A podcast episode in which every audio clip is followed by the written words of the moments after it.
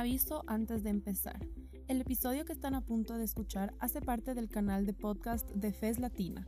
También pueden encontrar más contenido producido por las oficinas y proyectos FES en América Latina y el Caribe. Nos ayudaría muchísimo si lo recomiendan y lo comparten. Lo pueden encontrar en Spotify, Apple Podcast, Google Podcast y demás plataformas que usen. Muchas gracias.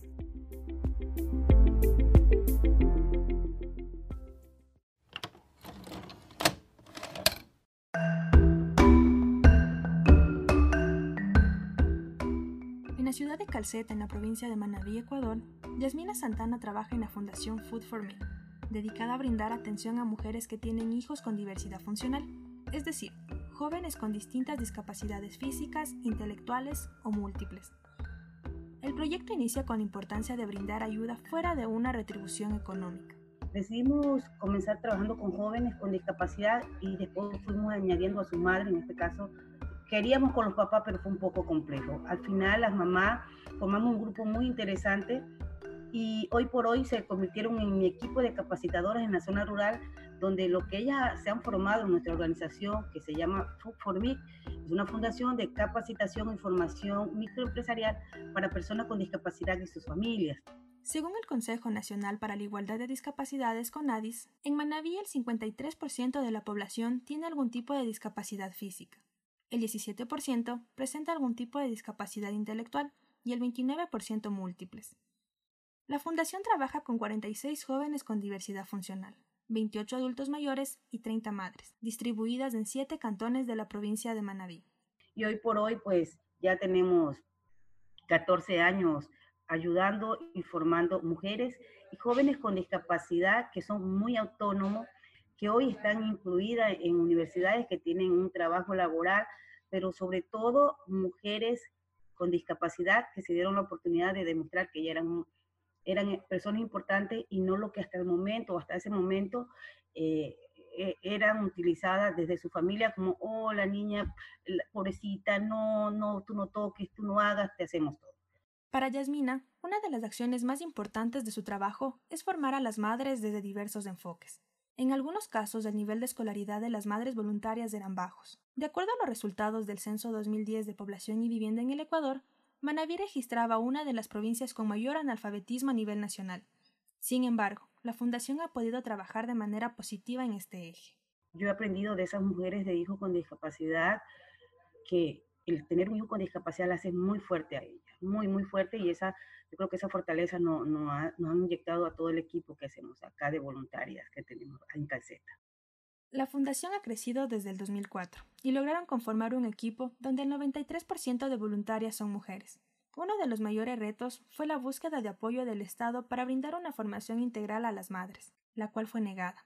Nos fue dando mucho resultado. El año que terminó, terminamos con más de 400 mujeres que asistieron a nuestros talleres y en este año, pues el gobierno provincial, la prefectura de Manabí se presentó el proyecto con mucha aceptación. El año pasado, los tres últimos meses nos apoyaron porque, tú sabes, e, el equipo es gratis, pero falta el material, hay que transportarse. Eh, aquí se utiliza mucho el tema de motos, pero como son mm, montañitas un poco altas, también se le complicaba a ella. Y el gobierno provincial de Manabí apuntó, dijo, sí, creemos en estas mujeres, vemos el trabajo de las mujeres, y ellos comenzaron a, aceptar nuestro proyecto pero hasta ahí llegó porque vino la pandemia. Según el informe del Centro de Operaciones de Emergencias del país, entre el 29 de febrero y el 31 de julio de 2020, en Manabí, 787 personas perdieron la vida a causa del coronavirus. Sin embargo, de acuerdo a los datos del registro civil, en este mismo periodo un total de 6.143 personas fallecieron por todas las causas, el doble en relación a iguales meses del anterior año. En el caso de Yasmina, ella perdió dos hermanos y otros once miembros de su familia a causa del coronavirus. Su trabajo en la fundación tuvo una pausa a medida que Yasmina como cabecera se recuperaba de este golpe muy fuerte. Entonces todo e, eso era como, como que, una revolución interna de miedo, de sosiego, de rabia, de, de, de, todo. Comenzaron a cerrar vías y mis papás por un estado depresivo que solo pasaban llorando y comenzaron a bajar de peso. Entonces llega un momento que tú te desesperas, ¿no? ¿Qué hago? ¿Dónde voy? mis hermanas todos por separado, nadie podíamos vernos, eh, complicadísimo. La situación para las familias de los jóvenes con diversidades funcionales empezó a declinarse a medida que pasaban los días de la cuarentena, debido a que el aislamiento obligatorio libera una carga psicológica muy fuerte para estas personas y sus cuidadores. Estaban sin medicina, eh, eh, ibas a un lugar donde no te dan medicina, donde llamaban al MSP y no hay, estaban en colapso. ¿Qué hacemos? Los chicos comienzan a ser agresivos, eh, la mamá en desesperación, todo lo que ella habían que, eh, así, eh, comenzado a hacer para los talleres, ya que íbamos a las comunidades, la gente me llama a las comunidades con miedo. El 15 de marzo hasta, hasta la fecha fue uno de los momentos más difíciles. Durante la crisis sanitaria, los medicamentos más básicos empezaron a escasear en el país, y Manabí no fue la excepción, nos indica Yasmina. Sin embargo, las personas en su comunidad y dentro de la fundación encontraron una solución en el trueque de medicamentos. Por allí también me llamaban personas que, de una u otra forma tenían alguna ayuda externa de mí, de la fundación, y no tenían. Y claro, hay siguiente porque ni siquiera tenían paracetamol, que es lo más barato que hay, porque ya comenzaban con dolores de cabeza, con fiebre. Y eso sí entra en desesperación. Entonces yo comencé a decir, bueno, tengo este poquito, tengo otro poquito, pero como estado, que nos haya llegado, nada. Pero sí con amigos. O sea, tú tienes paracetamol, tú tienes espirón gotas porque necesito que estén relajados los chicos y así comenzamos a hacer la cadena. Entonces a mí me sobró uno, de la vez pasada a mí me sobró otro, lo comparto. Ese trueque solidario que yo llamé, yo lo llamaba cuando decían las mamás trueque solidario afectivo, porque entre ellas iban prestando la medicina hasta que pudiéramos conseguir. De acuerdo a la investigación y al análisis del Observatorio Social del Ecuador, el virus reveló las dos caras de una compleja situación las desigualdades económicas y sociales de la población y un sistema de salud sin capacidad ni eficiencia para proteger su salud. Para Yasmina, las acciones estatales a nivel de salud local es algo que ha marcado a la comunidad donde ella vive, calificándolas como negligente. Si yo tuviera que evaluar eh, eh, el trabajo, primero comencemos a nivel de salud local, pésimo, pésimo. Cuando muere mi hermano, nunca tuvimos ambulancia, nunca tuvimos nada, tuvimos que ir a un médico particular. Eh, a los ocho días que muere su suegra, una persona tan querida en la comunidad porque fue una maestra y era la dorada, mucha gente lloró tanto esa, esa muerte, y ella muere por negligencia médica porque cuando ella tenía un marcapaso y cuando ya muere ella y le entrega, la medicina estaba igualita, ni siquiera le fueron a dar su medicina, nunca le dieron nada. Tuvieron que sacar el cadáver en una funda porque no querían que ni el ataúd entrara. Los médicos el director, el director distrital, el otro, la otra, a lejos, que cojan la funda, tiren allí los guantes, bótenlo por allí. Gracias a Dios, después de todo esto cambiaron autoridades. Porque no solo nos pasó a nosotros, pasaron algunos casos. Yasmina critica la falta de acciones locales, provinciales y nacionales en torno a la crisis de salud pública que vivió y vive el país a causa de la pandemia ocasionada por el coronavirus. Y ya el hospital no se convierte en la casa de salud que vas a curar, que se convierte en el matadero, yo digo así, ¿no? Y comienza la gente a morir. Entonces, no, no, hubo, no había medicina, no había esto, no había, bueno, entonces, mi evaluación sumamente pésima. Ya, si tú me dices sobre 100, yo lo creo que le pondría de negativo 99%. El 1 lo pongamos por ahí por la infraestructura. A nivel local. A nivel provincial, eh, nunca pudimos llegar. Yo llamaba a la coordinación zonal cuando mi hermano estaba grave, que necesitaba oxígeno, y, y tal vez entubarlo, y no, no puedo, no puedo, no puedo, después te llamo, después te llamo, nada, no, no sabía, y la impotencia que tú solo por teléfono porque no te puedes movilizar. Entonces, no hubo, también cambiaron esa autoridad, porque realmente o eres humano o solo te dedicas a estar sentado en una silla, no puede ser las dos cosas. A nivel nacional lo pudimos ver a nivel de todos los medios de comunicación, realmente todo se convirtió en un caos total, Mm, la gente comenzó a entrar en desesperación, ver a toda su gente morir y, sin poder, y desde mi experiencia lo pudimos ver y sin poder hacer nada. En Ecuador, las grandes ciudades continúan viviendo las diferentes crisis ocasionadas por el COVID-19. Para las zonas rurales del país no es distinto el escenario, e incluso se agudiza aún más. Según el Centro Latinoamericano para el Desarrollo Rural, RIMISP, en Ecuador la pobreza rural alcanza un 41.8%, debido a que ya se venían sufriendo dificultades económicas prepandemia.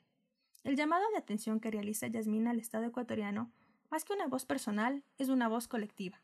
Y bueno, viene esa parte de que dónde está el Estado. No, que vamos a dar unos víveres, por Dios, los víveres no, no son todo, hay otro tema que le está afectando a las personas. Comienza a dar víveres que llegaron por decirte, yo tuve y me tocó que en una comunidad donde yo estaba con mi papá, 15, 15 víveres o, 15 familias y, y, hay más de 100 familias. Para mí el Estado le quedó debiendo a todos los ecuatorianos. El Estado y el área de salud nos quedó debiendo. Eh, sé que muchos dicen que son héroes nacionales, eh, veo que la policía era nacional, yo me abstengo de, de, decir esa palabra, mis héroes son mis amigos, esos que estuvieron, que ayudaron a mujeres como las que necesitaban y a familias. Yasmina evalúa la crisis sanitaria con el último desastre natural que vivió Manabí hace cuatro años. Tú, tú veías en el terremoto, pues en el 2016 que lo vivimos en Manabí, la gente sacó la parte solidaria, lo bueno, que fue lo negativo, que fue todo lo negativo y el área de salud. Y por último, rematamos con que se robaron todas las medicinas cuando, Dios mío, cuántas personas, y te digo de mi experiencia, mi hermano se pudo salvar si le hubieran dado esa medicina porque no había y tuvieron que venir porque eran amigos de, de políticos y a ellos vender la medicina que por venderla, ¿cuántos murieron? En Ecuador, las personas con diversidad funcional o discapacidades pueden acceder a carnets que les permiten beneficiarse a rebajas en los servicios básicos, a la reducción de tarifa de transportes y a la exoneración y devolución de impuestos. Esto pensando en las frágiles economías. A través de distintos medios de comunicación masivos, se alertó de la emisión de carnets con presuntas irregularidades antes y durante la emergencia sanitaria. Algunos de estos casos siguen en investigación. Termina el MCP, como para cerrar en esta evaluación tan negativa que yo le pongo, dando carnet falso. ¿Cuántas veces nosotros tuvimos el proceso de carnetización de apoyo porque hemos hecho voluntariado? ¿Y cuántas veces me tocó ir al MIE distrital para que le ayudaran con un bono porque yo conozco la familia, porque yo he estado en su casa, porque me he sentado en su piso de tierra, me he sentado en su piso de caña? Y no le pueden dar 50 dólares, ni 100. O la mamita que te cuento, ella se llama señora Denny, porque ella vive frente a, un lugar donde mm, hacen eventos, ella no puede recibir el bono ni de 50, ni de 100, ni de 240. Y tiene su hijo con 80% de discapacidad, ella tiene discapacidad y su mamá adulto mayor. Tres personas vulnerables y que te den esas respuestas. No. Y que vengan y el Ministerio de Salud por mil dólares, por mil trescientos, por tres mil dólares, venga y te den un carnet para, para traerte un carro de lujo. Esto es una complicidad bárbara del Ministerio de Salud. Recuerden, y yo que estuve cerca con los procesos de apoyo al CONADI, que quienes manejan el carnet de discapacidad actualmente es el médico que te pone la firma, te lo sella, y el de TIC te sube al sistema. Ellos son los cómplices más grandes. Yasmina concluye señalando la necesidad de continuar en los procesos de empoderamiento de las mujeres y trabajar juntas y juntos para salir adelante en estos momentos de incertidumbre. Quienes somos madres, de quienes somos hijas, quienes somos esposas, quienes vivimos con personas con discapacidad a diario, vivir con ellos nos damos cuenta de esa parte humana que ellos tienen, que tienen esa, yo les suelo decir a mis, a mis compañeros con discapacidad, tienen esa sabiduría que Dios les quitó, pero que tienen una sabiduría en el alma increíble, o los jóvenes con discapacidad intelectual que sin entender cosas pueden enseñarnos cosas maravillosas de afectividad. Eso no lo puede comprar el Estado jamás.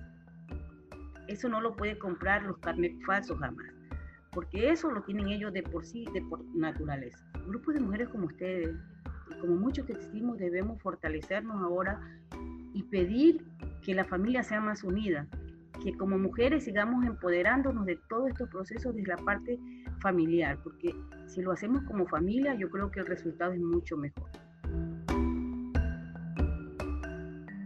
Relatos de Resistencias es una producción original del colectivo Mujeres de Asfalto y Amandla Medio Digital, con el apoyo de FES Dildis de Ecuador.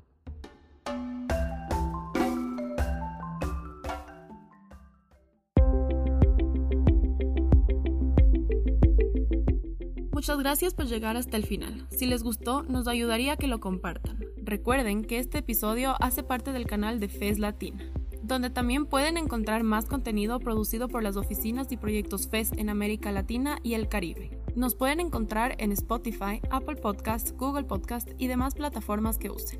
Les esperamos en un próximo episodio.